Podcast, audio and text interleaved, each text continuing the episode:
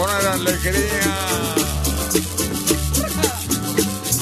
de tener buen humor, de oír algo sabroso con toda la compañía.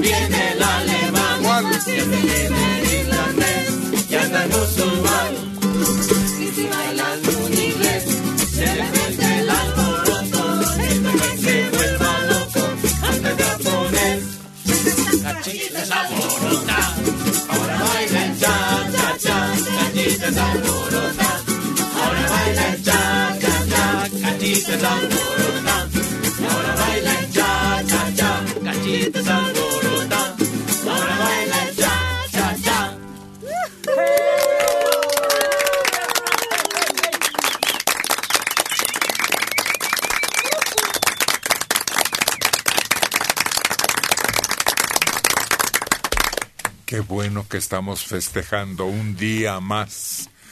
Aunque hay inconformidad, a ver, esta llamada lo manifiesta. De Atizapán de Zaragoza, Santiago Hernández Perea tiene 87 años. ¿Por qué diablos quitaron a las chicas de la noche? No las quitamos. Es una suspensión temporal.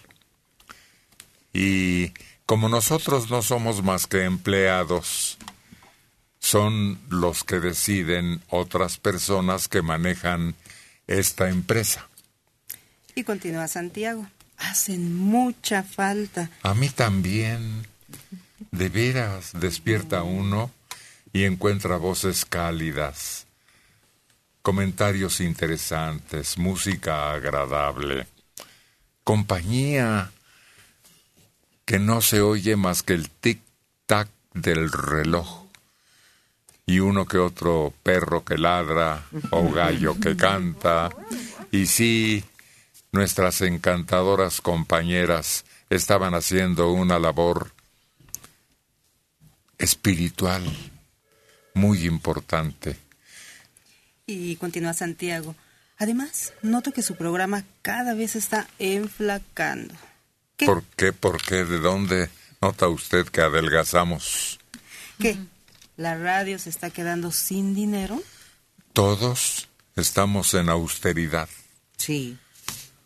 en ahorro, en economía. Bueno, sí. Sí, no, no somos nosotros. Todo el país está ahorrando. Todos los habitantes estamos ahorrando. Pero puede regresar, así como nació, puede reimplantarse en otro tiempo, tal vez en otras circunstancias. No se preocupe. Nosotros aquí estamos por lo pronto pensando lo mismo que usted. Exactamente lo que nos está diciendo. Oiga, pero en estos tiempos que estamos, ¿qué no, qué no flaquea, no? En Iztapalapa no hay agua, estamos flacos de agua. No nos Pero hemos ¿qué bañado. tiene que ver eso? Ahí además siempre ha estado escasa el agua. Sí. No, es otra la situación que estamos viviendo en este país. Y tenemos que adaptarnos. Esa característica tiene el ser humano. Se habitúa. Sí, es el poder de adaptación que tiene el ser humano el que le ha permitido sobrevivir tantos miles y miles y miles de años. Así ha ido transformándose.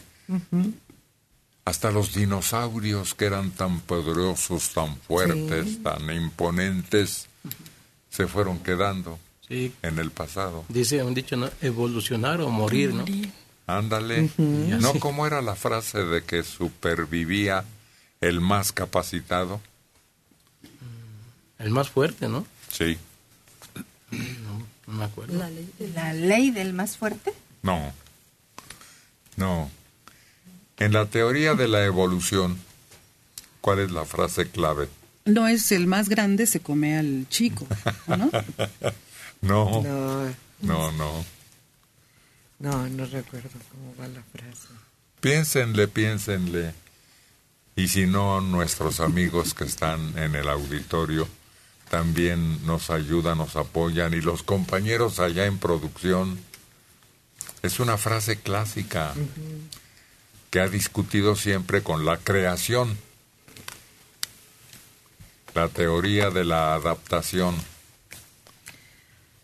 y de la transformación y los más fuertes, los más capaces son los que sobreviven. modificarse o, o, vivi- o morir. Por ahí va. Algo de la selección. de Eso, especies. eso, Sí, ¿verdad? eso. Sí. Rosa María Torres Nava ya descubrió una palabra de la frase completa que todavía le falta. Bueno, mientras les platico. Oye, este país tiene carencias, tiene dificultades, hay mucha gente muy amolada, pero 120 millones de celulares. Está inundado el país por 120 millones de celulares. Casi un celular por habitante, ¿no? Sí, los bebés también. No, el- no, esto quiere decir que hay quienes traen tres o cuatro. No, pero lo que dice el Tamagotchi es razonable. Sí, porque supuest- Esa cantidad de gente habita este país. 120 millones. es que es muy demandante esa, esa cosa, ¿no? La gente es- a veces se le pierde uno y al otro día ya tiene otro. Corriendo va por otro celular. Es ya como algo que no te pueden quitar ya de encima, ¿no? Como si fuera una sanguijuela, se te pega y ya no se te quita, ¿no? Es que te habitúas. Es de las cosas que se te vuelven un hábito. Estábamos en una reunión la semana pasada y éramos 14 personas y alguien dijo, ¿ya se fijaron que nadie tiene el teléfono celular en este momento? Así de sorprendente y así de necesario se ha hecho para muchos. Pues sí, es raro encontrar. Yo no uso, por ejemplo. ni modo, que todos los asuntos que me competan se esperen. No tengo urgencia, no tengo prisa, no estoy pendiente de que suene. Pero hay quienes traen hasta dos celulares y te ponen los dos sobre la mesa. Eso es odioso. Le- quien está con ellos siente que no te van a hacer caso nunca. Y lo feo es que amanece y lo primero que ves es el celular. Oye, ya es que en los trabajos te dan un celular. Ya es casi de ley que te den un celular para exclusivo para el trabajo. ¿Serio? Sí. Pues eso era al principio. Pero ya no hay esa necesidad porque han llegado a tener un precio muy bajo a menos que quieras uno de lujo. No, pero en muchos trabajos incluso las eh, lo que le están pidiendo del trabajo, alguna petición, se la hacen por el teléfono o hacen conferencias de todo el grupo de trabajo por celular. No, no, no, es terrible. Pues el caso es que se volvió una plaga. Gabriela Sánchez. No sobrevive el más grande ni el más fuerte, sino el que es capaz de adaptarse. Tiene razón, porque aquí está también la opinión de nuestros compañeros en producción. La supervivencia del más apto es una frase de la teoría evolucionante evolutiva de Darwin, Charles Darwin, como una descripción de la selección natural, la supervivencia de rasgos sobre otros que van convirtiéndose en más hábiles y los otros tienden a desaparecer.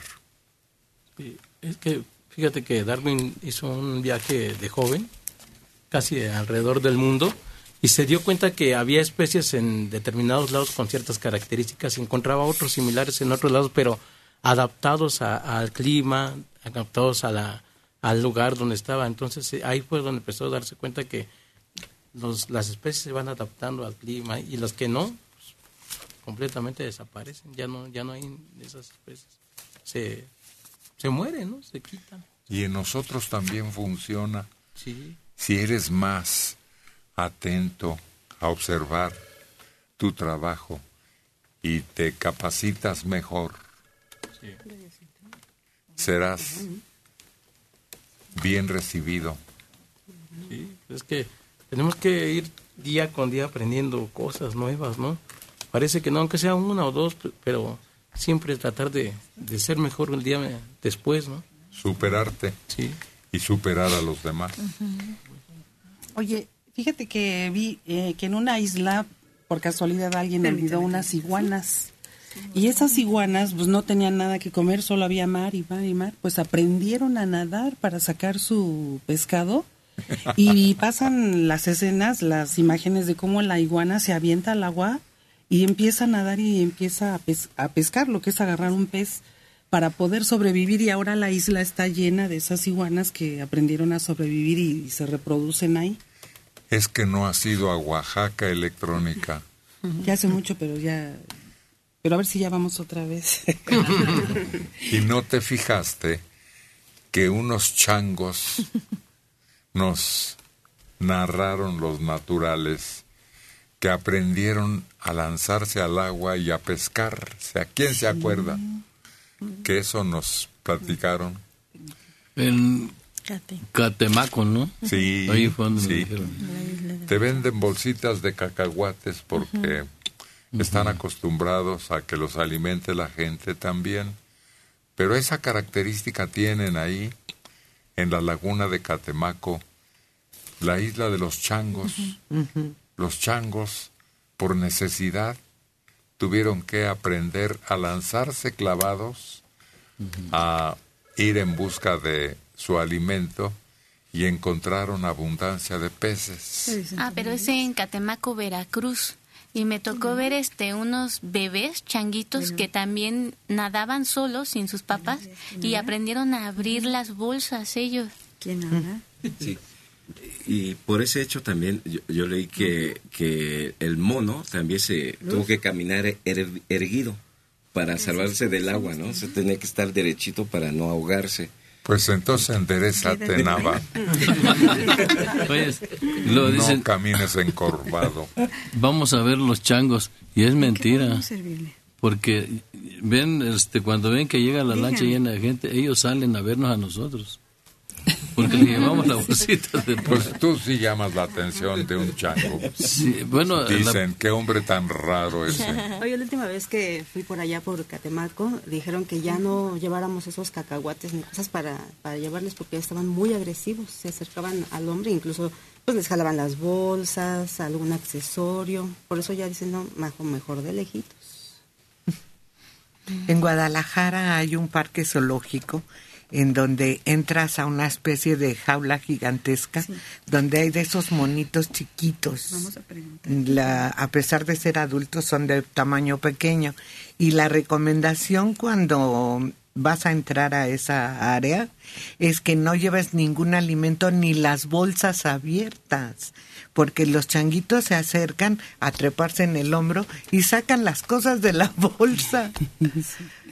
Las avestruces no han visto que se acerca alguien demasiado y les arrancan lo que lleven, una cachucha, los lentes Sí. o algo, porque pues eso como que les divierte, les entretiene o lo consideran una hazaña. Tienen tanta fuerza. Hay un lugar que se llama Reino Animal, es por las pirámides. Y ahí te dan un vasito con alimento y ya te puedes acercar en- durante el recorrido y ellos llegan y pero sí te picotean y hasta a veces ah, sueltas el, el vaso sin querer ¿Por la violencia? por esa fuerza. Oye, también los changos aprendieron a partir un coco, porque no sabían cómo hacerle y, y ves a un chango con una piedra hasta que parte el coco y también a sacar con un palito, con una varita, eh, el alimento de entre los árboles, las hormiguitas o termitas, las meten el palito y sacan y se lo comen. De lo que decía Norma, también en Ixtapaluca, en el nido, en el aviario, eh, están en libertad los avestruces y otras aves también más pequeñas, pero sí te dan temor, están de tu tamaño y se acercan viéndote muy fijamente como viendo qué traes. 59 años, Javier Pérez Martínez de Lomas de Chapultepec. No entiendo por qué buscan un empresario poderoso para patrocinar el programa de Club Nocturno si en su propio grupo tienen al señor Francisco Aguirre, que además de tener poder económico, goza de un gran don de gente. Sí, pero este programa tiene patrocinadores. El que sigue tiene patrocinadores. El otro más adelante tiene patrocinio. El señor dueño o la familia de esta empresa puso un negocio que vive de patrocinadores. Claro, esa es la forma en que se sostienen no esta empresa, sino todas las empresas dedicadas a la comunicación. Exacto. Los fabricantes de celulares no los hacen para regalarlos, Claro que no. sino porque es un negocio que está teniendo éxito y así funcionan.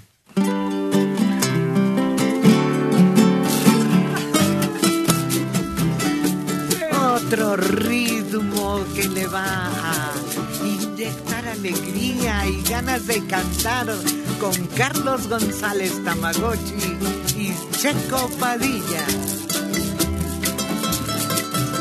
Cuba linda, cubanita preciosa, Cuba de Cumbancha.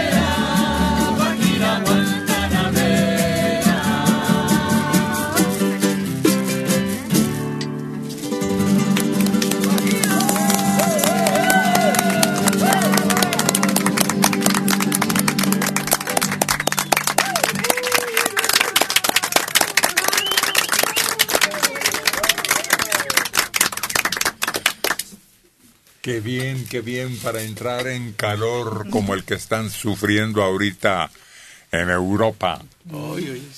A ver una frase cubana. Una frase cubana. Ahí, Este, ah, caray. No, ¿no? no, no. No conozco ninguna. Patria O muerte. fuerte. ¡O muerte!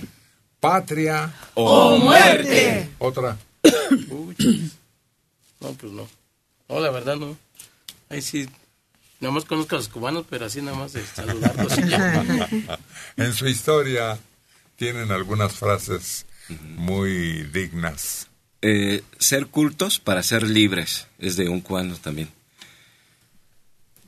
Ser cultos para, Para ser que- libres. sí. Pues esa es universal, no. Tienen otras. Tienen una que dice territorio libre. De. América. Díganlo fuerte con ganas. Territorio libre. ¡De América! Eso, eso, sí. Y luego sus frases de prevenir en vez de curar, de la leche para los niños y de tantas otras defensas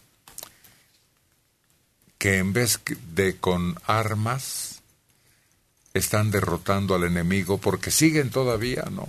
Sí, En una contienda que no es una guerra abierta, sino un bloqueo sí. criminal. Y por más que le cierran las oportunidades a la isla, ellos buscan la forma de salir adelante. de abrir las puertas Sí. que les cierran. Me vas a mandar.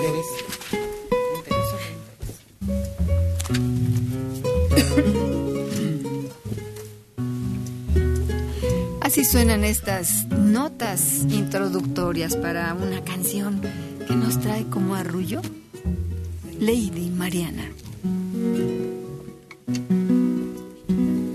¿Recuerdas aquel beso que en broma me negaste?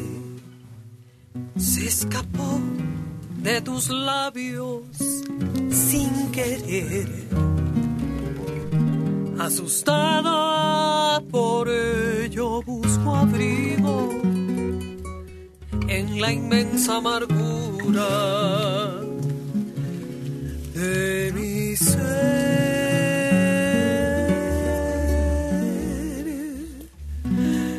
Cuando vuelva a tu lado, no me niegues tus besos.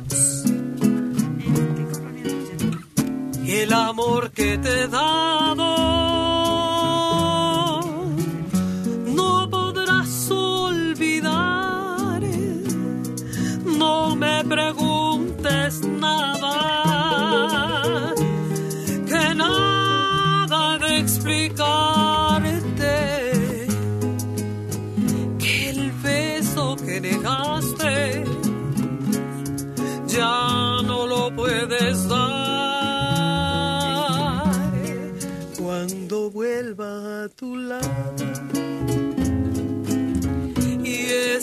sola contigo,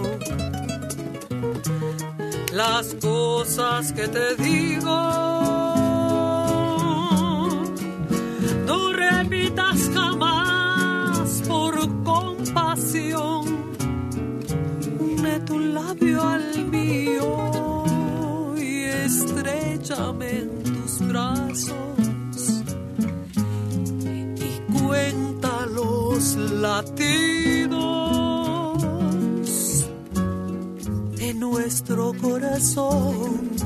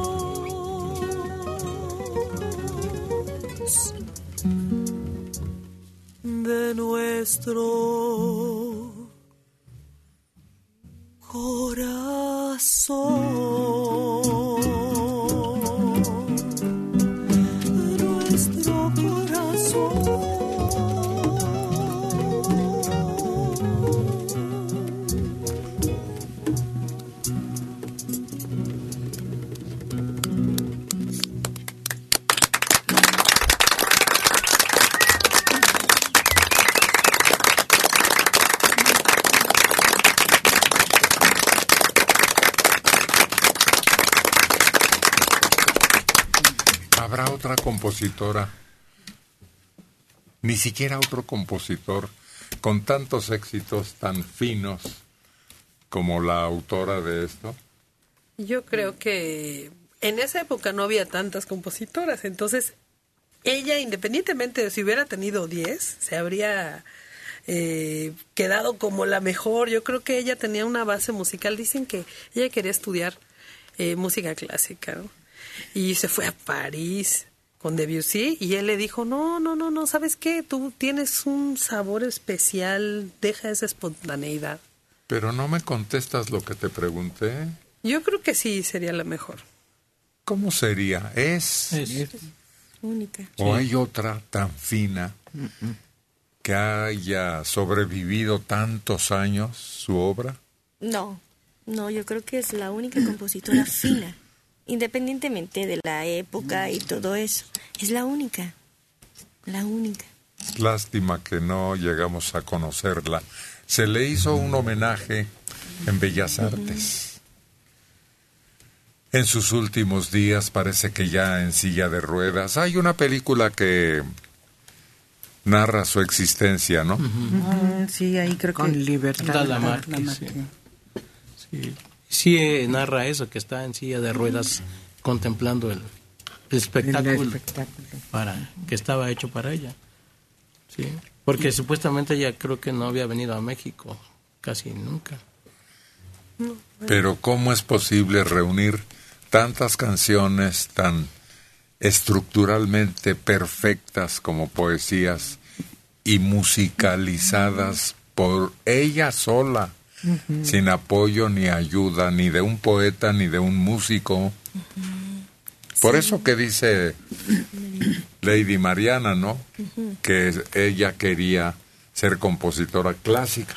Sí, quería ser clásica y de repente, fíjate que alguien, yo no sé cómo la conoció Emilio Azcárraga, pero dicen que cuando ella llega a México, después de estar viajando, le pide él a, a Agustín Lara, le dice, oye, por favor, vela a recibir de parte de nosotros, ¿no?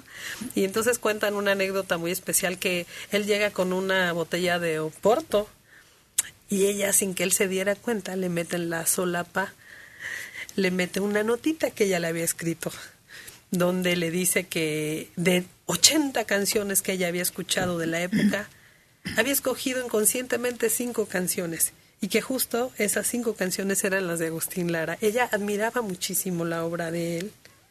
Y Pues ni siquiera Lara puede compararse. No. Lo superó. Sí. Pero fíjate que es como dices tú. Dices que Mariana dijo que iba a estudiar música clásica, quería hacer. Y por lo regular los compositores de música clásica no componen letras, componen música. O sea, es nada más. Entonces ya es un talento doble que traía completamente, porque ser letrista o poeta, pues es bien difícil. Es que esta mujer debe haber amado mucho. Debe haber tenido sentimientos muy especiales. Un ser único, irrepetible. Y hoy la recordamos y mañana y pasado mañana y pasará el tiempo y nosotros seremos testigos, pero habrá nuevas generaciones que también la comprendan. Dedos inquietos, dedos ágiles que se mueven en esos instrumentos a cargo de Checo Padilla e Isidro Castro, Caín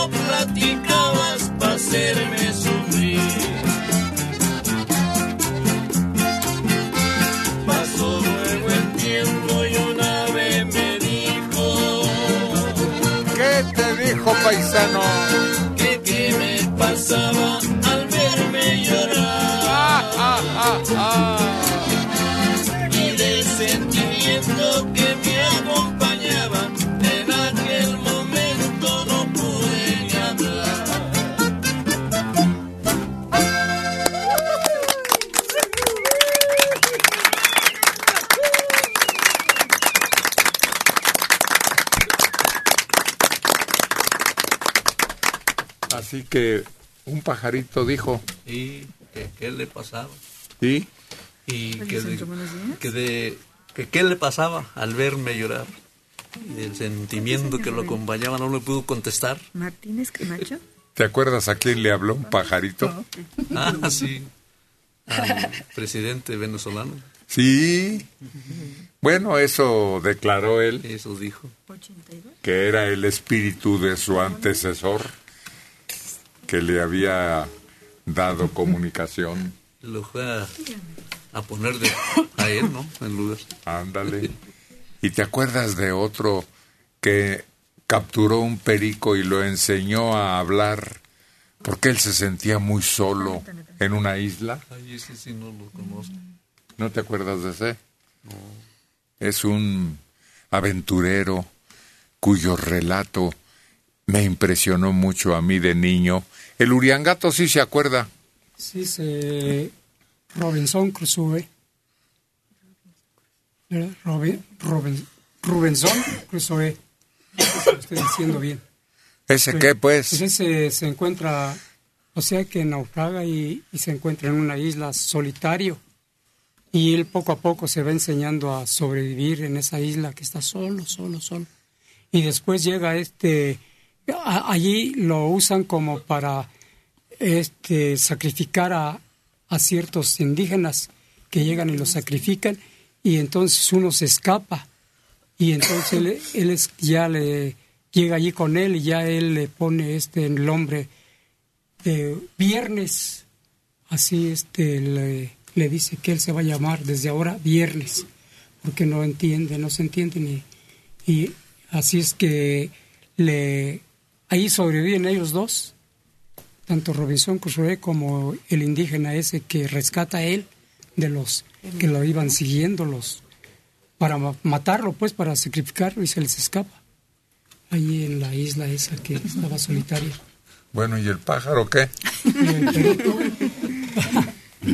No pues ese pues es cuando lo, lo empieza a platicar con él y lo enseña a hablar que él le dice pues lo que repite y repite y ya después platican entre los dos. ¿Pero qué pájaro era? Un perico. Eso. Ah. Pues eso era lo que no sabíamos, pero todo lo demás sí. Sí. El relato completo. Qué bien, Uriangato, que ya lees cuentos. Porque dicen que está basada en una historia real, pero es un relato convertido en cuento y luego en película. Pues era una lectura clásica en la primaria, ¿no? No, era algo que iba de mano en mano como las mil y una noches.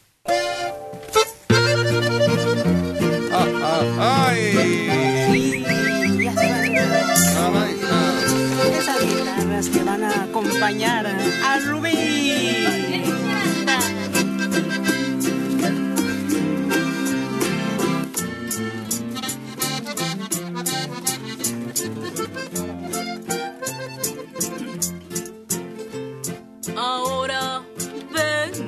A verte.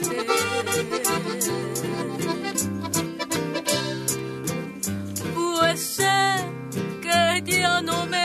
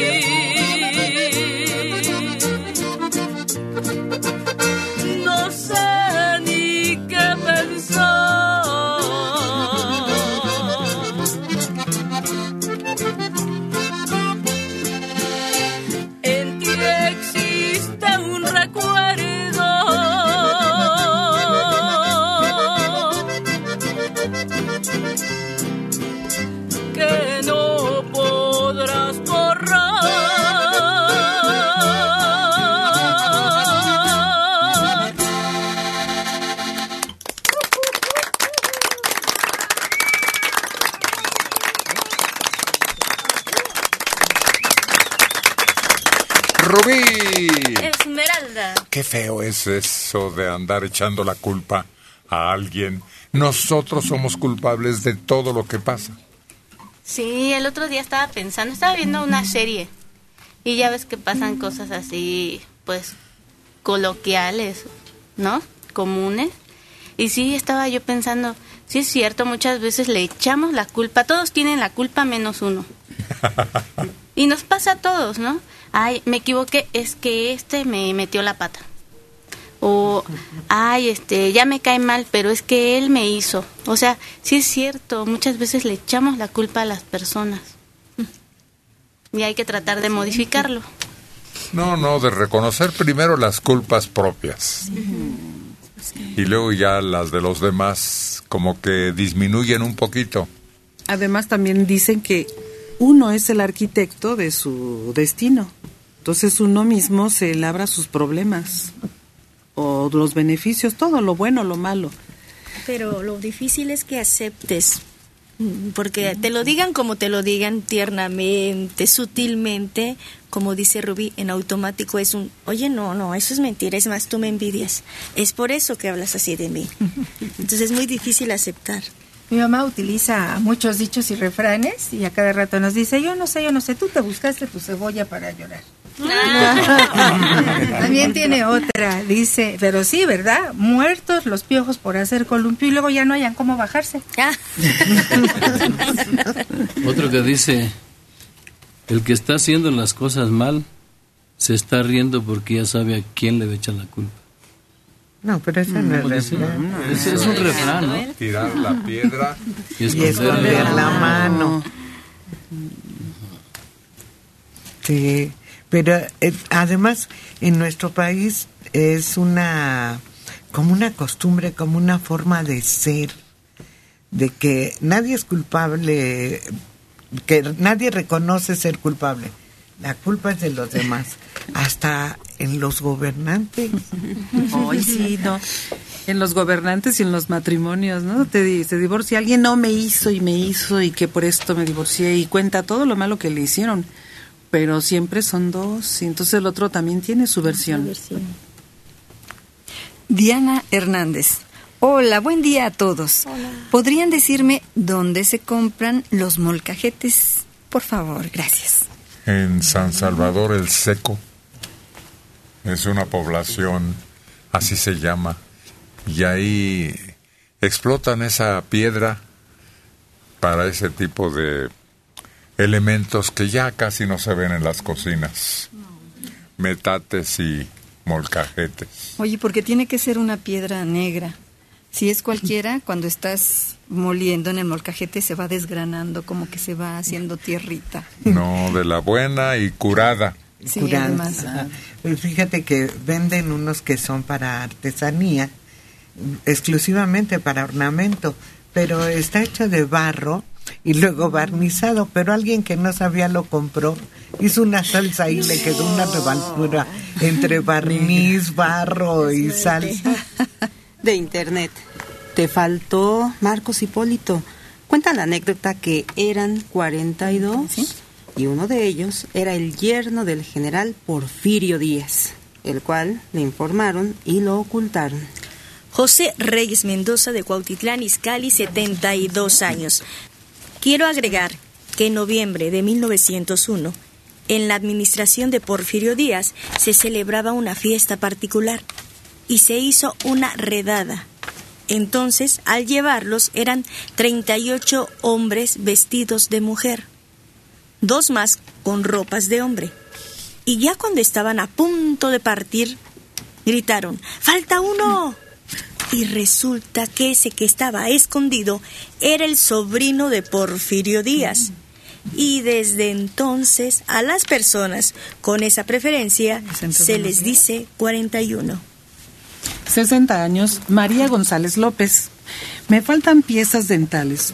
Por lo tanto, necesito algunos implantes. ¿Qué especialista puede tratarme? Porque aparte, mi maxilar tiene problemas de movilidad. Además, restauración en todas las muelas. Vivo en Pachuca y quiero saber qué especialista buscar. un especialista integral. Integral es que hacemos todo, primero que nada. Hacemos prótesis, quitamos dientes, ponemos dientes y encaminamos hacia el implantólogo, que es el que coloca los implantes. ¿Por qué? Porque es una especialidad muy delicadita. ¿Por qué? Porque se tiene que hacer todo sobre hueso.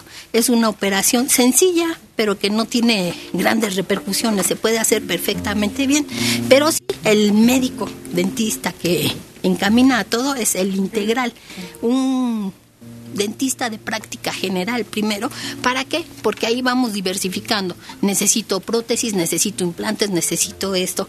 Le tienen que tomar una radiografía panorámica para determinar qué es lo que se tiene que hacer, si se tienen que quitar dientes, si donde usted piensa que le tienen que colocar algún implante no se haya roto alguno de ellos y hay algún resto radicular, una raíz y que se tenga que retirar y ahí precisamente entran los implantes, pero se tiene que hacer muy concienzudamente para que la rehabilitación de su boca sea completa y bien. ¿Y su teléfono, doctora? 55 84 27 66.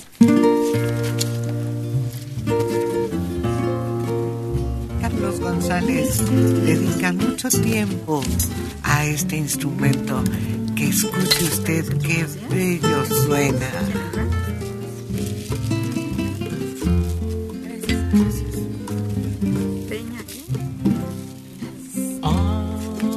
Hace tanto que preciso hablarte de ti.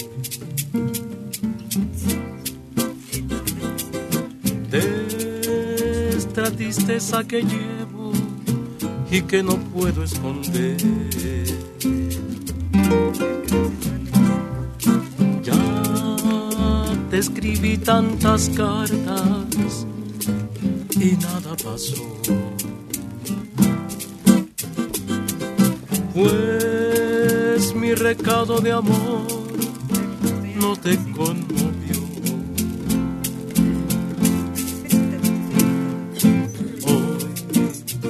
Te enviado unas flores que corté del jardín. Tan solo con la esperanza que te acuerdes de mí.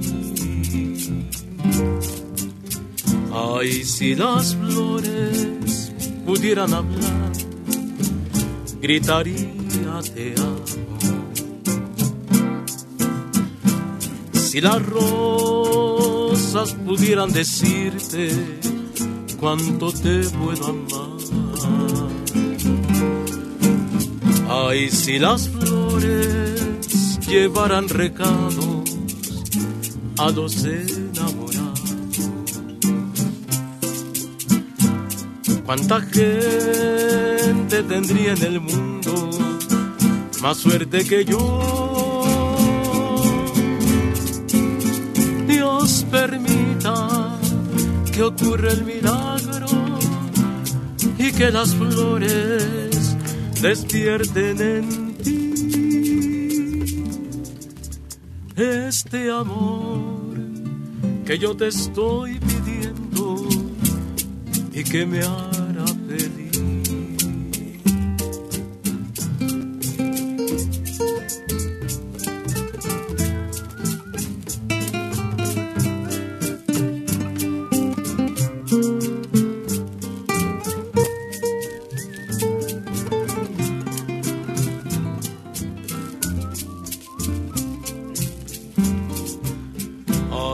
si las flores pudieran hablar, gritaría te amo.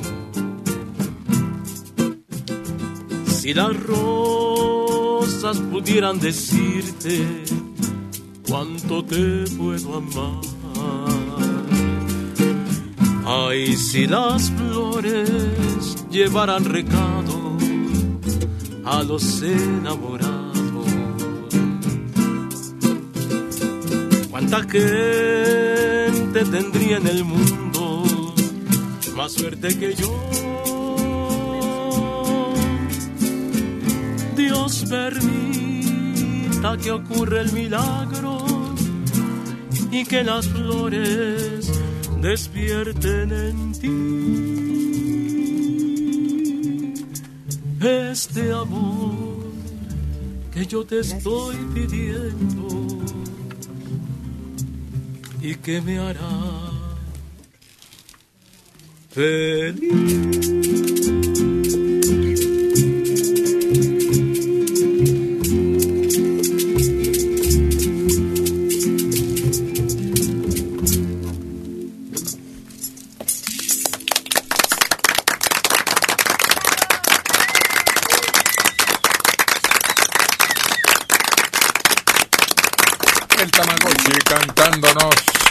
Si las flores pudieran hablar. Hay una colonia aquí que se llama así. ¿Las flores? Sí, ¿te acuerdas? Una colonia populosa, no muy lejana. Mm, ¿No es a Jamaica? la que es parte central de la ciudad. ¿No es Jamaica? No, ¿verdad? Jamaica no. Bueno, ahí venden muchas flores. no, no, no. Es otra. Ah, no, ah, bueno, hay Villa de las Flores No. también, pero ese está lejos, muy lejos Sí. de aquí. Las Flores, no. Flores Magón, no. Ese es apellido. Sí. No, el otro se refiere a eso, a lo que le estás cantando, Tamagotchi. Mm, pues no. No, pues no se va a acordar. Va a tener que ayudarte alguien. ¿Tu electrónica? No sé si sea Fortín de las Flores. No, ese es un hotel. Ni siquiera es una ciudad, ¿te da? No, sí, es una ciudad. ¿Sí? Sí, Es en una Puebla. población. Ah, Por yo porque la- nada más me acuerdo del hotel, Ah. que sí lo conozco. Sí, claro, es un hotel que está camino a Oriz- Bueno, Sí, yo Fortín no, aquí en la ciudad, aquí en la capital hay una colonia, Las flores. nadie más. Ah, sí hay quien se acuerda, mira, este Nava, Fernando. ¿No es la Jardín Balbuena? No, entonces de plano recurrimos a Soledad Vega Correa. Oye, yo pensaba antes que, que la pronunciaban mal y pensaba que era una palabra en inglés. Hasta que después ya alguien nos dijo, y es la colonia Pensil. Exacto. Es el significado. Búscalo ahí en el tumbaburros y No. verás cómo aparece. Naucalpan. Naucalpan, está aquí La cerquita. Sí. Hay molino de flores. De las Ah, rosas. Molino de Rosas. No, ¿sí? Sí. Molino de Ah, molino de rosas. Pero ese es un es un campo recreativo, ¿no? No. Sí, es una colonia y, y tiene nombres de Rosa Negra, Rosa Blanca, Rosa Ah. Roja. Está por Miscuac para Sí, arriba. justamente ahí por mis Puras rosas. Y hay otra que se llama Las Flores, que está entre, entre Altavista, entre Altavista y Barranca del Muerto. Pero no es por el mercado de las flores allí. No, no, no. Se llama Colonia Las Sí, sí, Flores. sí, Está entre Barranca del Muerto y Altavista. Está yendo sobre Avenida Revolución. Y también donde quiera venden las flores de Bach. No, no. No, no, no. A Luriangato, a ver, preguntémosle. Entre las siete maravillas del mundo también había flores.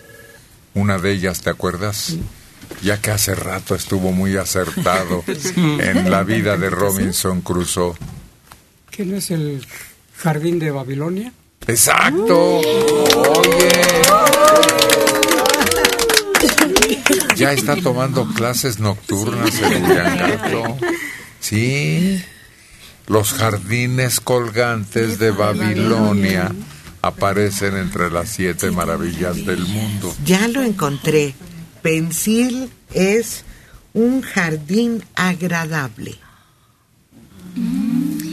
A eso nos referíamos. Y creo, no me hagan mucho caso, en la estación, el de Pensil, tiene flores, bueno, la imagen son flores. Con razón yo decía, ¿qué tiene que ver? y son unas flores.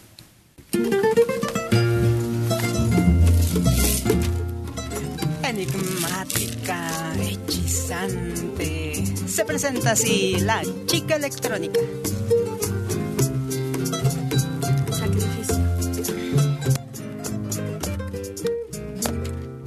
Porque me dejas con el alma entristecida.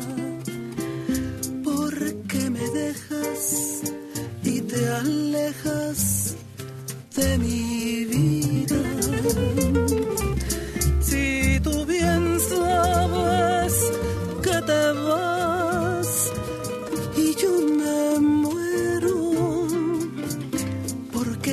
dejas, ángel mío, si yo te quiero, el sacrificio del amor es el olvido.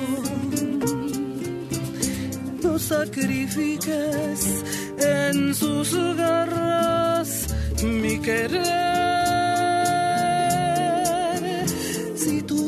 Llevas lo mejor que yo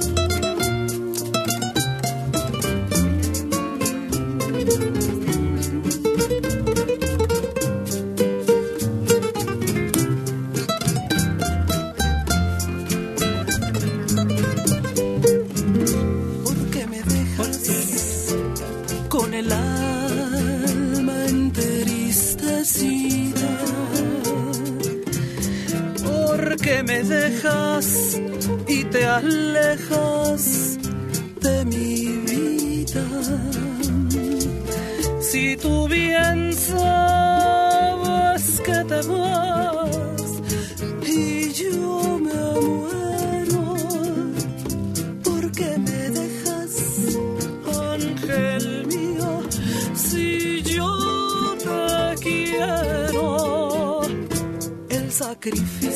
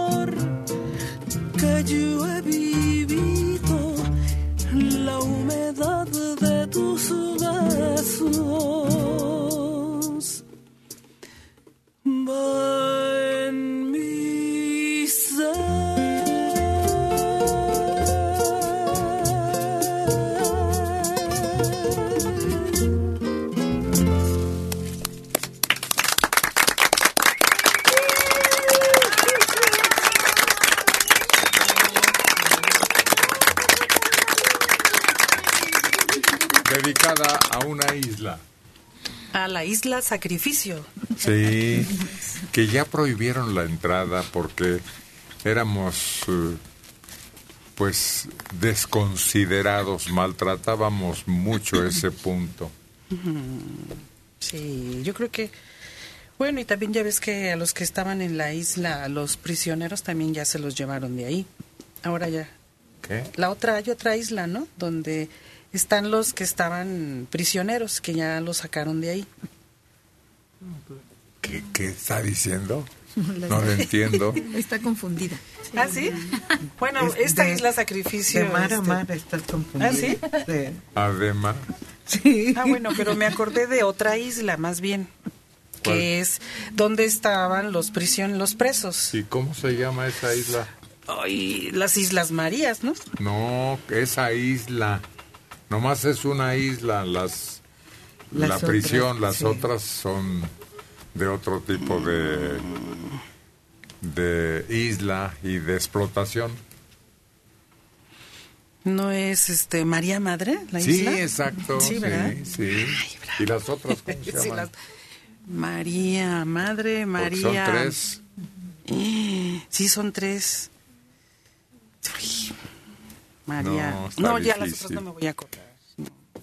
¿Quién se acuerda? Es María Cleofas. Cleofás. Cleofás. Cleofás. Sí. ¿Y la otra?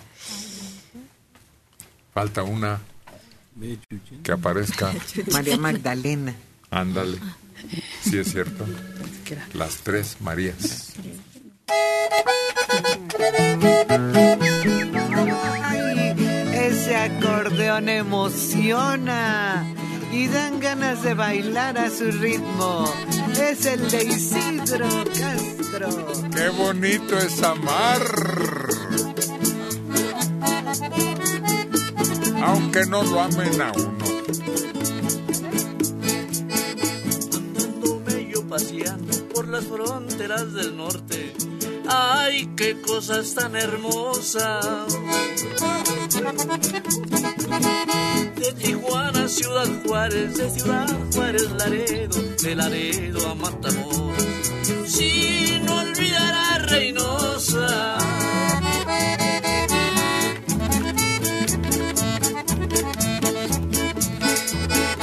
Una muchacha en el puente, blanca flor de primavera, me miraba y me miraba.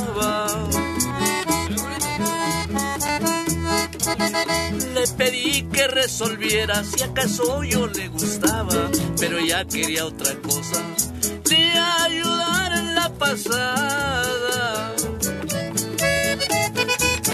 Es migrante.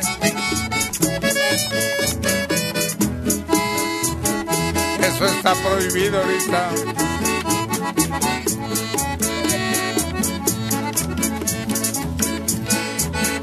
Antes iba el otro escondido de la gente, pues pasaba de mojado. Ahora tengo mis papeles, ya estoy dentro de la ley. Tomo el whisky y la tecaila,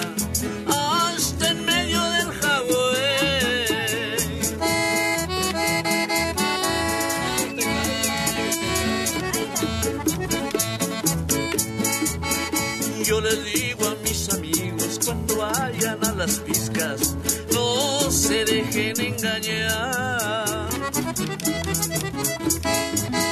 Con los güeros ganan lana, pero no la de gastar. Vénganse para la frontera, donde sí van a gozar.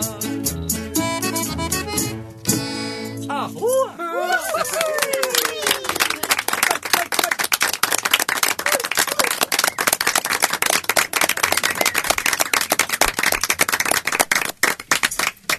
tiene todos agorzomados esto de que todos quieran pasar y volverse gringuitos. Oye, la onda que vienen desde demasiado lejos, ¿no? Oye?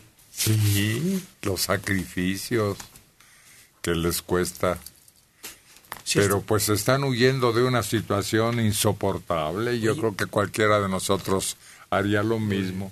Sí, este, estará muy duro, oye, porque aparte, pues yo creo que no es gente de a tiro fregada, porque pagan muchos miles de pesos porque los traigan.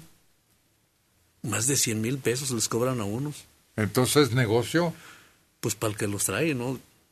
Pero ellos, yo digo que de dónde sacan tanto dinero porque vienen hasta familias enteras. ¿Es contrabando humano? Pues está, lo único que pienso era bien lejos, demasiado. Y aparte duran muchos días, bastantes, no saben ni qué onda y luego les cobran y luego los, los traficantes también no, no los tratan muy bien. Oye, yo no sé si a lo mejor tiene algo de razón Isidro, porque yo he visto, luego ando por el centro, recorro calles y me gusta andar ahí de mirona. He visto mucha gente de color y que no se ven mal realmente y están comprando y están en los negocios. Y también en la iglesia una familia de Angola, que yo dije, ¿a poco también de Angola están llegando y a poco también en ese lugar están así tan amolados? Todo es... Ahora resulta que ya todos los lugares están así. Pues sí. Además es extraño que vengan de África. Sí. Está bien de los países centroamericanos, pero los que vienen de lugares tan extrañamente lejos. Sí, pero antes tú para ver, a- por ejemplo, algún asiático era también muy raro. Y ahora está todo el centro lleno, lleno de gente. Sí, ¿verdad? Sí. Y dicen que son coreanos, no son Sí, chinos. sí. Y, y en las escuelas también ya ves niños de color. Y se te hace raro. Dices, bueno, pues aquí antes no había niños de color. También ya hay muchos. Y son súper inteligentes porque aprenden el idioma, saben hablar español y también saben hablar inglés. Se preparan para poder saltar de aquí a Estados Unidos. De Nigeria. Otra familia que también este, conocí. De Nigeria, nigerianos. Yo dije, ay, caray, pues sí te quedas sorprendido porque pues algo está pasando. Es un movimiento incesante, preocupante y que tiene a los gobiernos también en apuros. Pero muchos haitianos ya hicieron familia en el norte de la República. Ya hay una nueva mezcla, entonces, haitianos con mexicanos. Pues algunos. No es una multitud que No. todavía podamos observar ese fenómeno. No, lo que pasa es que vienen en pareja y pues ni modo que permanezcan con una cortina en medio.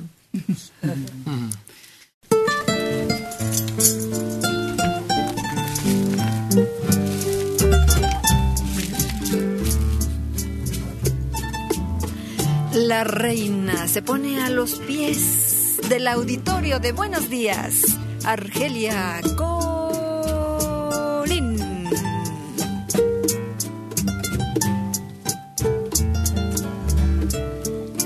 Que te pongas a mis pies, dijo. Sí, no es al revés, volteado. Pues sí, yo creí siempre que era todo lo contrario. Yo también. Pues ahora me cumples. Ahí te voy.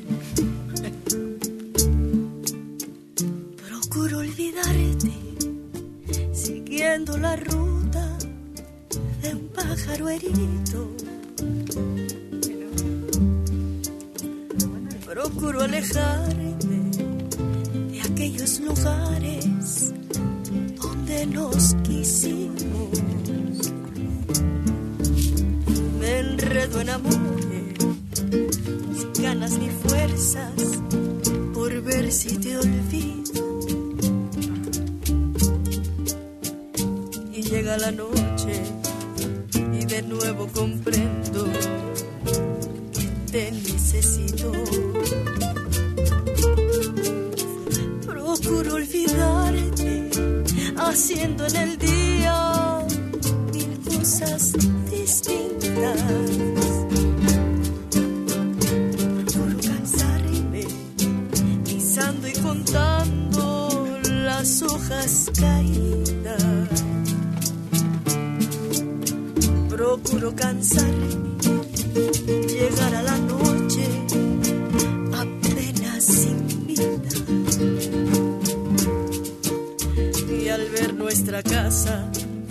tan sola y callada, no sé,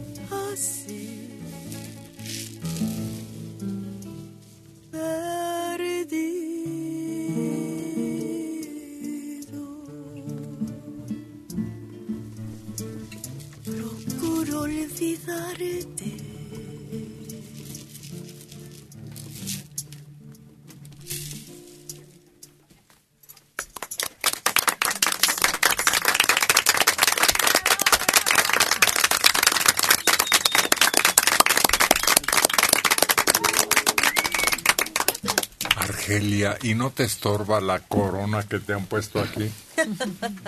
Pesa. Pesa la responsabilidad, claro que sí. Ándale, sí, cierto. Es otro tipo de de algo que pues hay que sostener con Claro. dignidad, Sobre todo eso. con estructura física, con atuendo, con peinado, con todo lo que implica ser majestad, Sí. emperatriz o reina o lo que sea. Sí, es una gran responsabilidad y es del día a día. Me acordé de, de ese rato que hablábamos también de algo muy importante que lo difícil no es llegar, sino mantenerse. Uno cree que lo difícil es llegar a un lugar o en un, este, en un trabajo. No es mantenerse y hacer que lea que tú eres útil e importante. Vámonos, ¿eh? Qué responsabilidad. ¿Andas estrenando? Vengo de bolas. bolas, bolas, bolas y bolas. Ah, de veras, como las cortinas. Sí, por eso me gustó. Vengo de bolas. Está bonito tu gracias. atuendo hoy. Y sobre todo, es tiempo de calor y entonces ve uno hombros y encantos y escotes muy generosos. Sí, es que sea, es, es el momento exacto para que uno saque el hombro a lucir. ¿No? Sí. Y todo lo que uno pueda. Sí, ahorita está muy de moda. Rubí también viene enseñando hombro, la electrónica elegante y ea, ea. Sí, sí, sí. Por acá a mi izquierda hay un escote bien pronunciado también, fresquecito, como para hacer así nomás. Sutilmente, ah, qué calor. Sí, como cuando suena el afilador. ¿Verdad? Y uno tenía que eh, sacudirse para las malas vibras y no sé qué. Sí, que era llamado de fortuna, de dinero. Sí, sí, uno tenía que hacerlo así como sutilmente, ¿no? Tampoco. Exacto.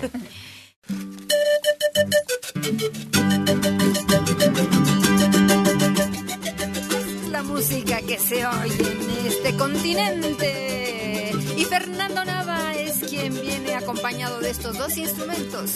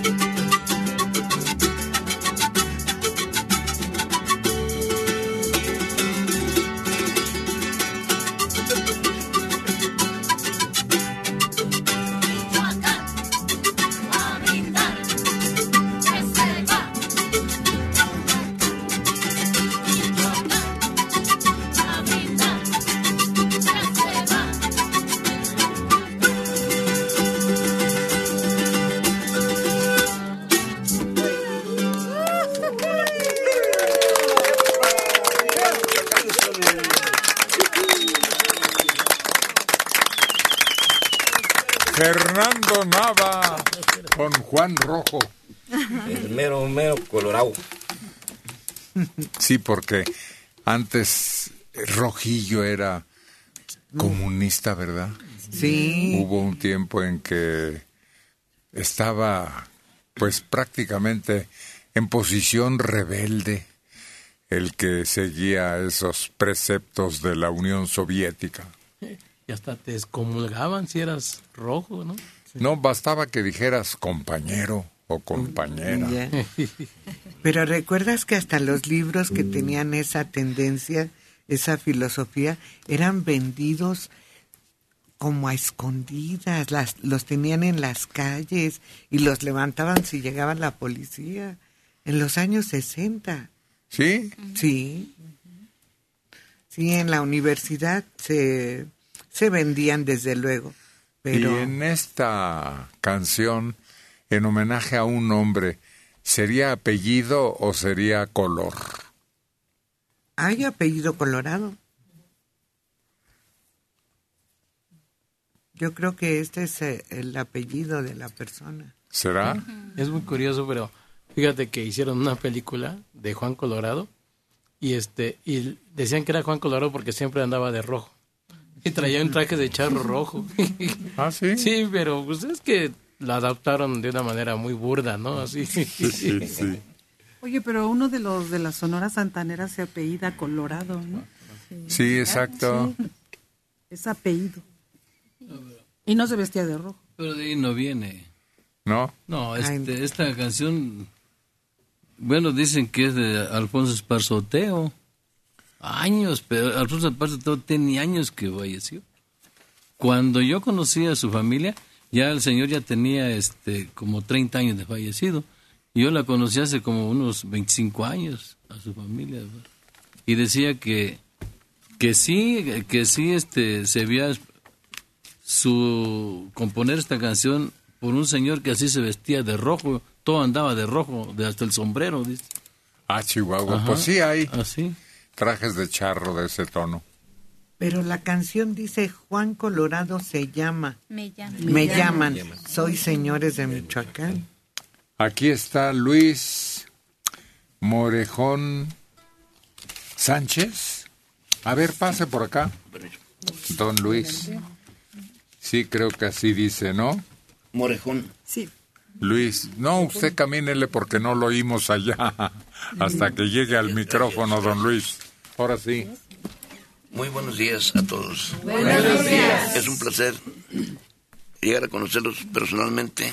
Siempre lo veo, don Héctor. Y, ¿Ah, sí? sí, los veo y los sigo ahí en el, en el YouTube.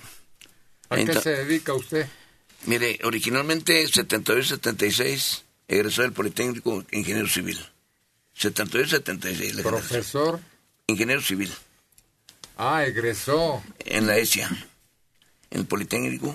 En la generación 72-76. Ah. Posteriormente. ¿Y en qué trabaja? Posteriormente trabajé en varias secretarías, recursos hidráulicos, eh, Dirección General de ¿Pero Terrenos qué es lo que Nacionales. hace? Ahorita me dedico a la música. Ah, ya no hace nada. No, ya.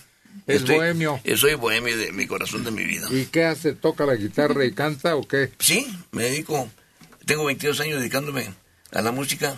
A ver, a ver, queremos oírlo. No, no, no, después nos enseña que trae Traigo una ahí. canción hermosa regional de, de Tampico. No, algo tradicional, no, Después- por- algo Tampico conocido, algo conocido. Esta es hermosísima, se lo aseguro. ¿eh? No, algo popular. Tampico hermoso no es. Sí, sí, pero ¿Es popular? bueno, ándale pues. Así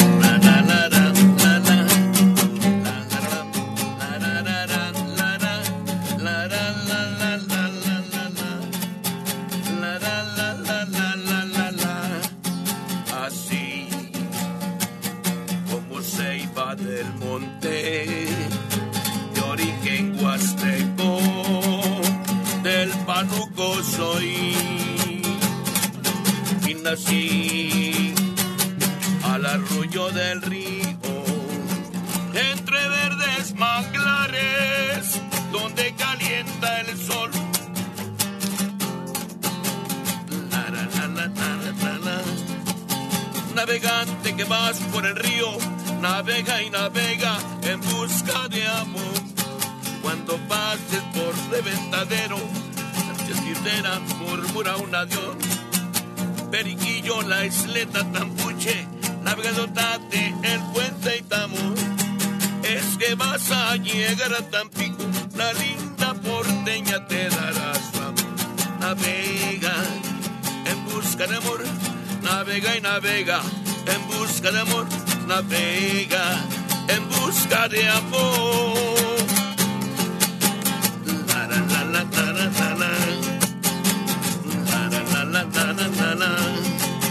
Navegante que vas por el río, navega y navega en busca de amor. Cuando pasas por reventadero, la brisa hechicera murmura un adiós. Periquillo, la isleta Tampuche, navegando tate, el puente Itamú. Es que vas a llegar a Tampico, la linda porteña te dará Navega, busca de amor, navega y navega, en busca de amor.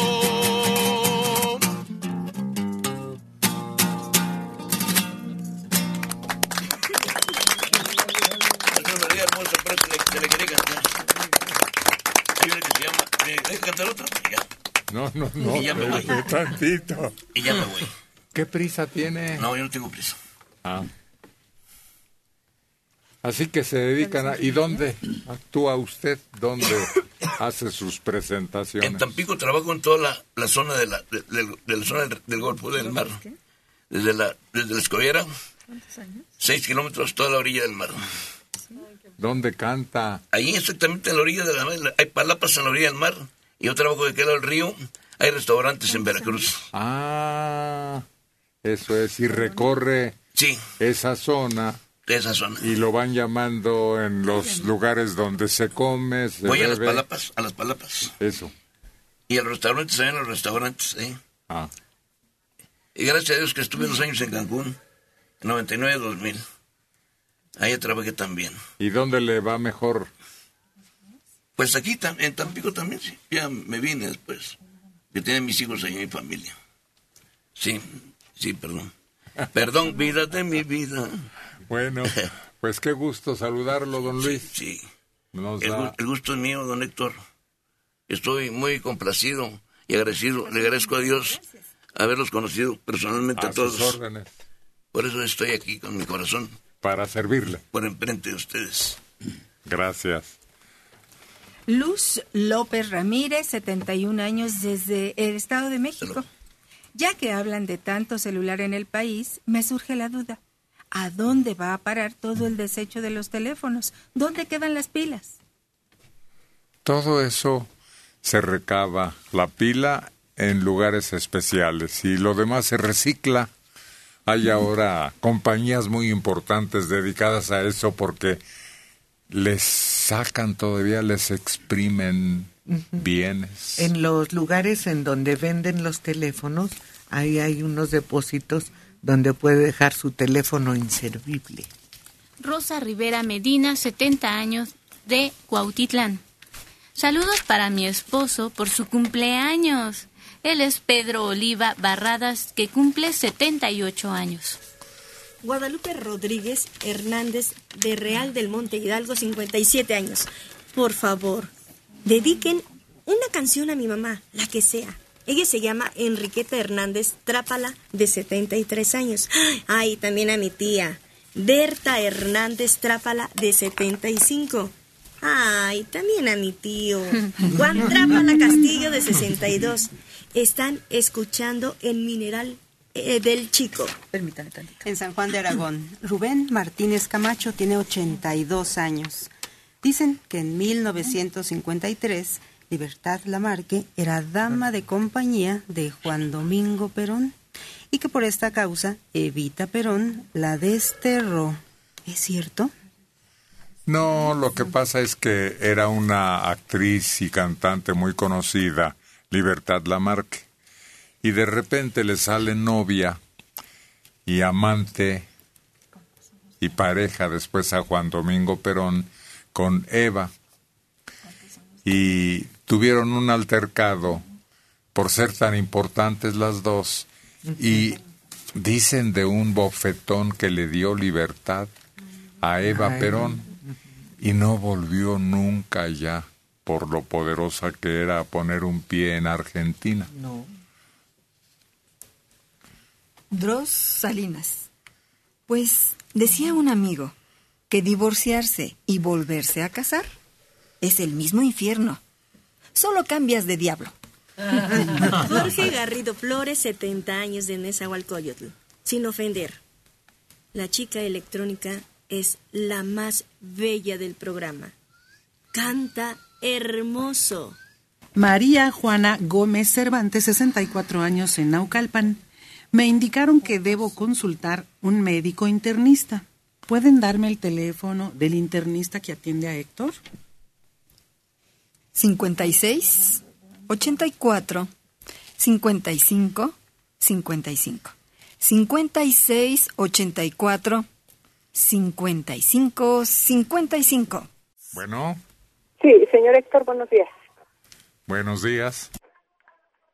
Me da mucho gusto saludarlo. Para servir a usted. Muchas gracias. Señor Héctor, quisiera que me complaciera con una melodía. Sí, cómo no. ¿Cómo se llama usted? Silvia Miranda Saavedra. Silvia Miranda. Si la conocemos y hay quien la interprete, por supuesto, Silvia. Claro que sí la conocen y sí la interpreta el Checo Pa- Padilla. ¿A él es el que la canta? Sí, él es el que la canta. ¿Y cómo se llama? Se llama la canción Un hombre normal. Con todo gusto para usted, Silvia. Sí, no, para mi esposo, por favor. Ah, ¿cómo se llama? Es su santo. Eh, se llama Pablo Rodríguez García. Pablo Rodríguez y está en su diablo, decimos nosotros, en confianza.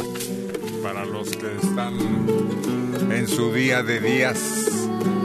Padilla, tienes una tarea, tienes que cumplirla y sacarte 10 en esta interpretación.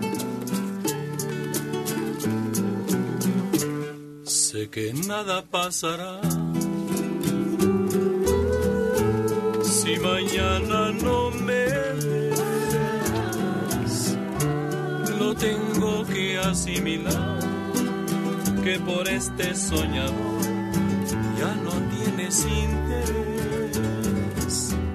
Nunca fui tu prioridad ni tu centro de atención.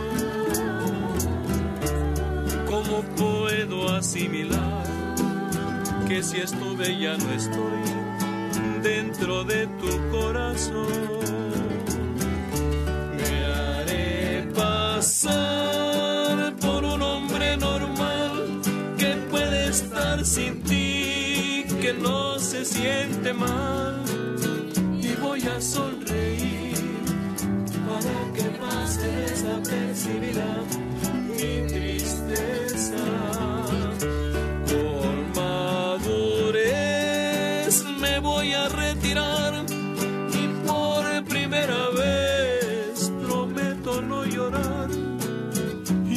Sonreír para que pase desapercibida mi tristeza. Que le digo a la ciudad por tu desaparición. Lo tengo que asimilar, que si estuve ya no estoy dentro de tu corazón.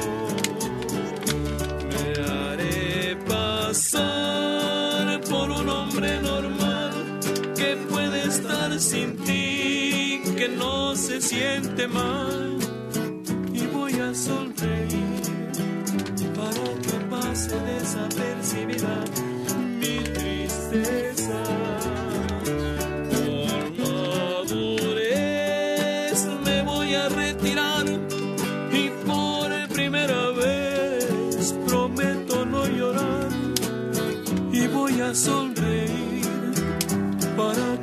pase desapercibida mi tristeza.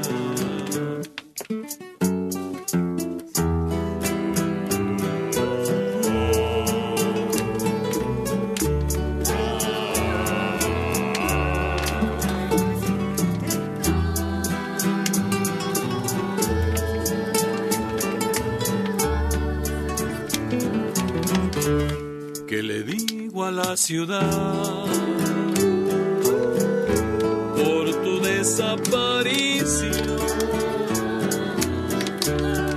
Tengo que asimilar, que si estuve ya no estoy dentro de tu corazón.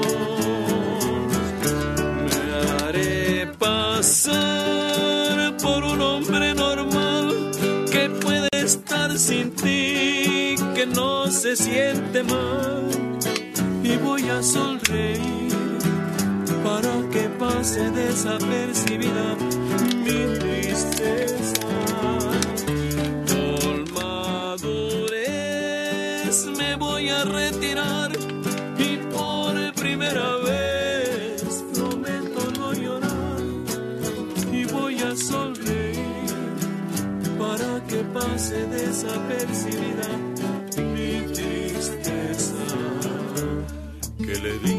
Un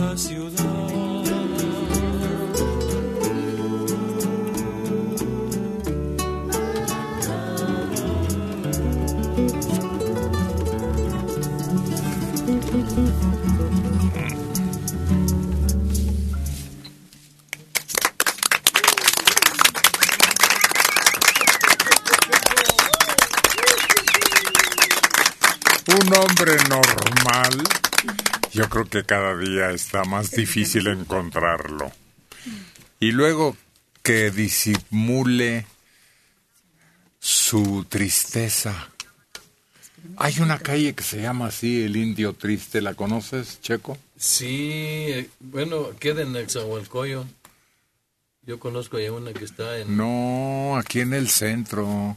También hay otra aquí. Sí, atrás de Catedral está, ¿no? Sí, sí, sí, en pleno centro, muy cerquita del Zócalo, la calle del Indio Triste. ¿A qué obedecerá su origen? Bueno, yo el otro día estaba leyendo que él era una persona de dinero, ¿no? Sí. Que se había hecho, era comerciante, pero le tenían tanta envidia que le empezaron a poner así muchos, muchos peros en su camino y lo, y lo llevaron a la ruina. Y entonces eh, se volvió indigente y se quedó en la calle y se era, o sea, hincado, como tenemos la, la situación del, del indio que siempre está acostado triste, ¿no? Que, que está dormido como, como que no va a hacer nada. Ese, bueno, esa es la, la historia que yo había escuchado de él. Y otra también que dicen que era también un, una indígena que este que que los católicos le encargaron que que que se pusiera a cuidar que no hubiera otras religiones, ¿no? Que cuidara que no, por ejemplo, la evangélica, otras religiones que fueran más poderosas que la católica y que le daban mucho dinero y mucha lana, pero este señor tomaba mucho, ¿no? Y que un día este lo encontraron tomado y que no se dio cuenta que iban a entrar a los, los de la otra religión a matar a los españoles, a los de la religión católica, porque él estaba tomado, ¿no? Y, y dicen que de ahí para acá, pues, lo sacaron y para afuera y ya no le dieron nada, le quitaron todo, todo, lo expropiaron de todo a todo, y que después lo, lo sentaron ahí en la calle, ¿no? Tú, ahí te vas a quedar y le pusieron un sombrero, dicen, y ahí pasaba la gente y le aventaba comida, tortas. No, yo creo más bien la historia Sí. o el relato, la leyenda de el Tamagotchi, porque es este, este ya haciendo una historia de su Porque en- propio Porque en peculio. principio, en principio la única religión ajena a la que tenían los indígenas pues era la católica, no había otra. Y ellos la impusieron a sangre y fuego. Además, después de eso no le avientan tortas, le avientan piedras. Sí, como que no había tortas, creo. ¿sí?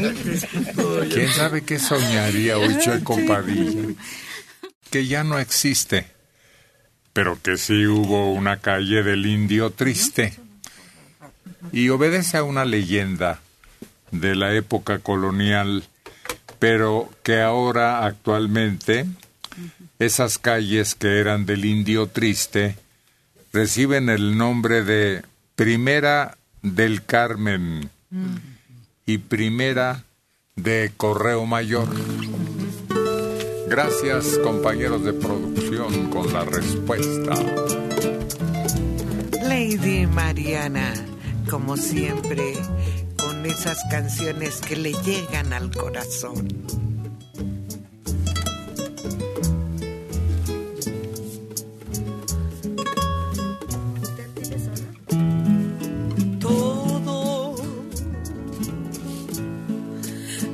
Que tengo en la vida,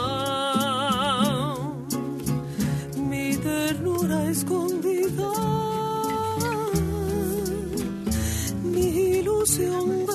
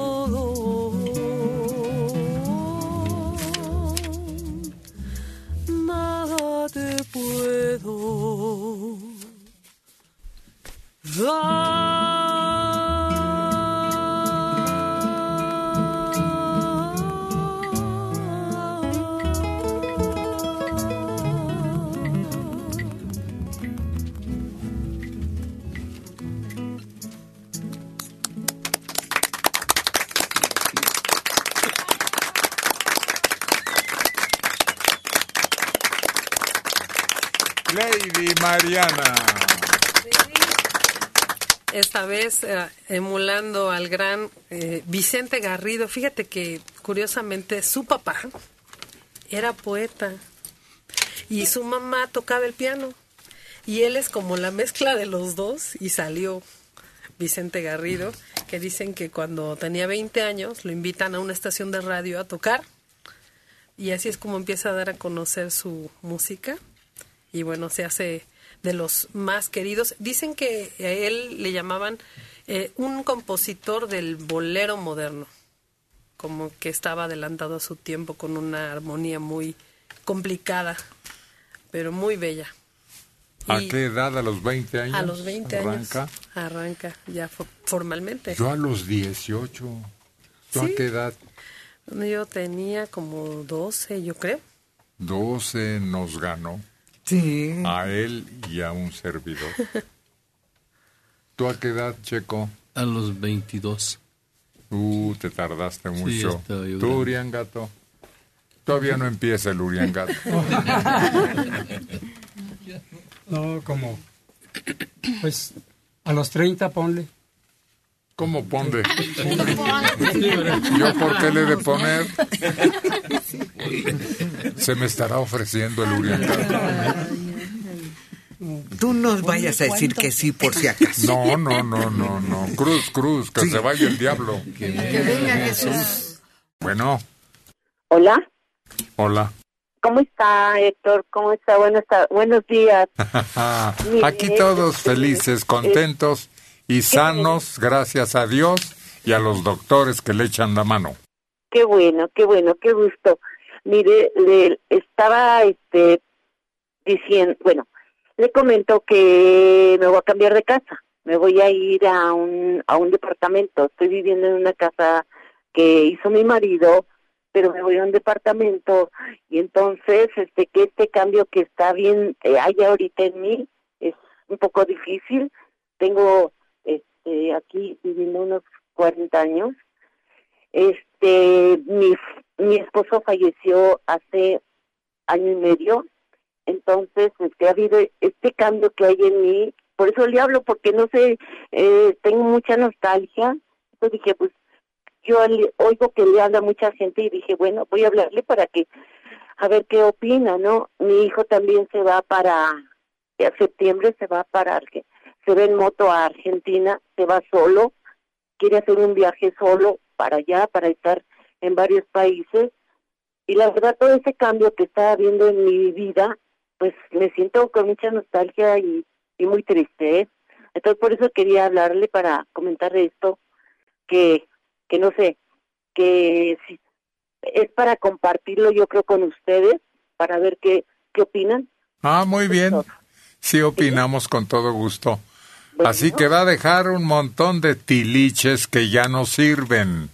Y se va a ir a un departamento pequeño. Espéreme, espéreme. Primero hablo yo y luego habla usted o al revés, como quiera. ¿Sabe que Porque yo ya le escuché y ya entendimos todos de qué se trata.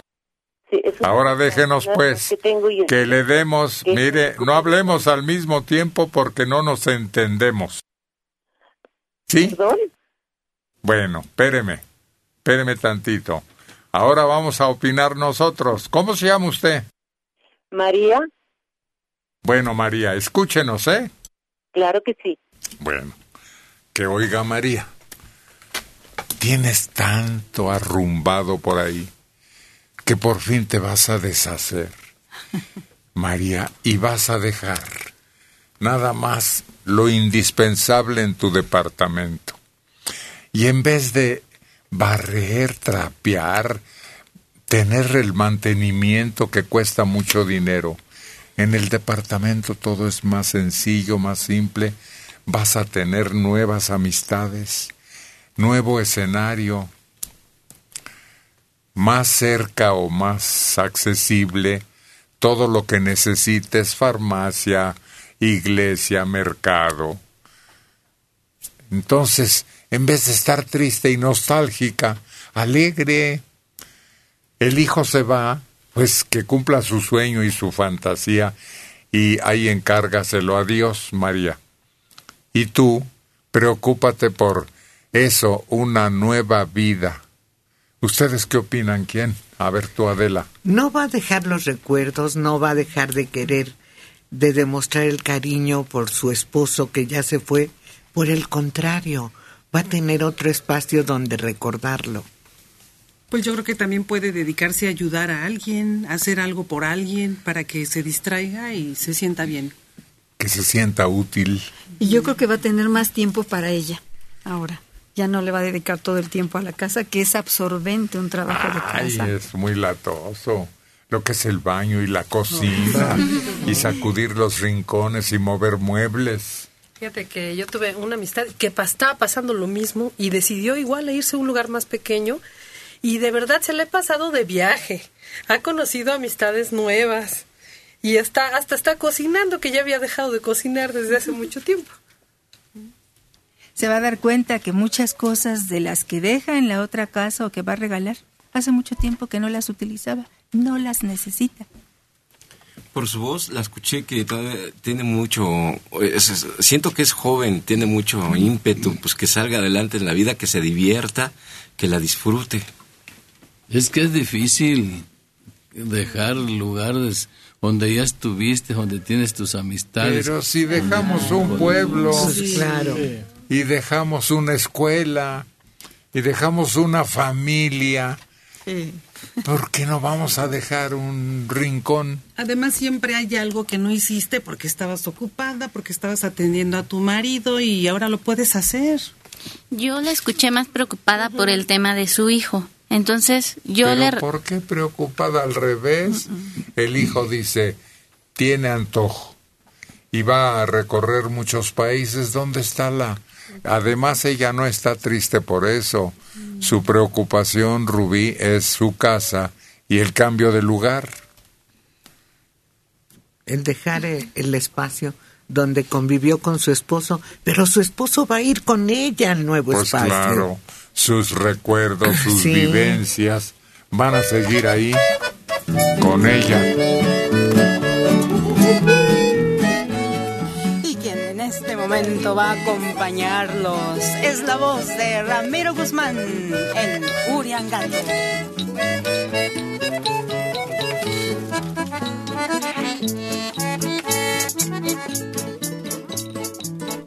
Dos palomas al volar dejaron su palomar en el olvido. No pudieron regresar y al fin de tanto volar encontraron nuevo nido. Ahora sí puedes gozar, ahora puedes vacilar con quien tú quieras. Nada quiero de tu amor, ni me pueden engañar tus caricias traicioneras. Palomas al volar dejaron su palomar en el olvido. No pudieron regresar y al fin de tanto volar encontraron nuevo nido.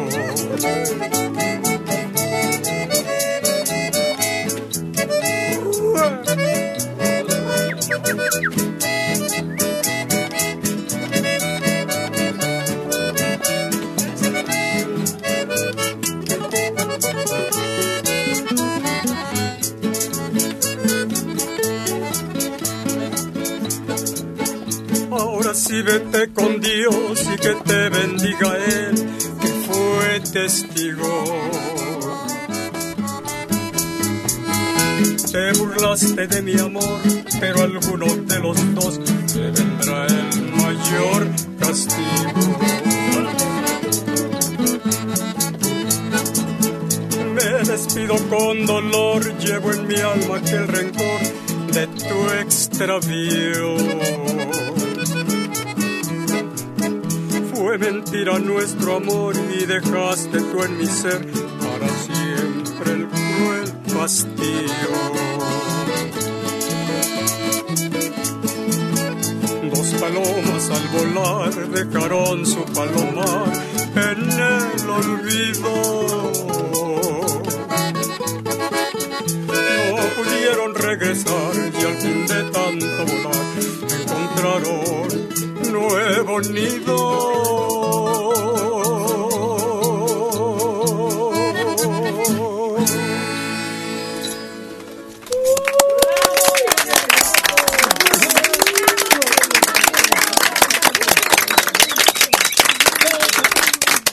El Uriangatazo. Ramiro. ¿Y tú qué opinas de las palomas? de las palomas, pues que muchas, pues muchas gentes no, no, no, les, no les gustan, pero son bonitas las palomas, que porque eh, ya ensucian una parte, ya ensucian otra parte, sobre todo las iglesias, y eso es lo que no les parece a, a los, pues a los curas, ¿verdad? Que dejen todo sucio las torres y todo Las eso. Palomas enojan a los curas, los molestan. Pues a los encargados de las iglesias. Pero, ¿verdad? ¿qué no se acuerdan que el Espíritu Santo está representado en una paloma? Eh, ¿No? sí, Es cierto. ¿Cómo Sí, que es una, cierto? una paloma blanca este, es la que se va al Entonces, cielo. ¿cómo el cura va a pelearse con la paloma si es un símbolo religioso tan importante? Pues sí, eso es. es Pues una- díselos, una- es, diles. un- es lo más puro que puede haber en la vida. No, tampoco, tampoco.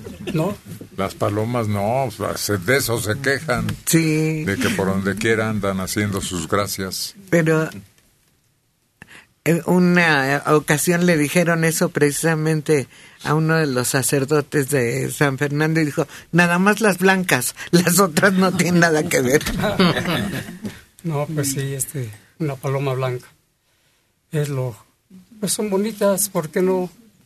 Pues también tienen este su derecho de, de vivir en este mundo. De todo ser viviente tiene que, que vivir, ya sea de un modo o de otro. Ellos viven de lo que mucha gente les, les pone y les da de comer y todo.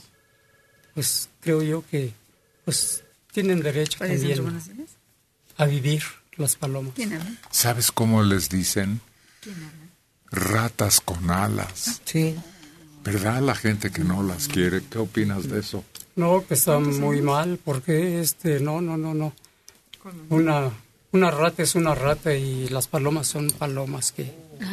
que Y son- yo creo que se conjugan con los vampiros, con los murciélagos, que parece ratón, pero que tiene Que alas. tiene ala.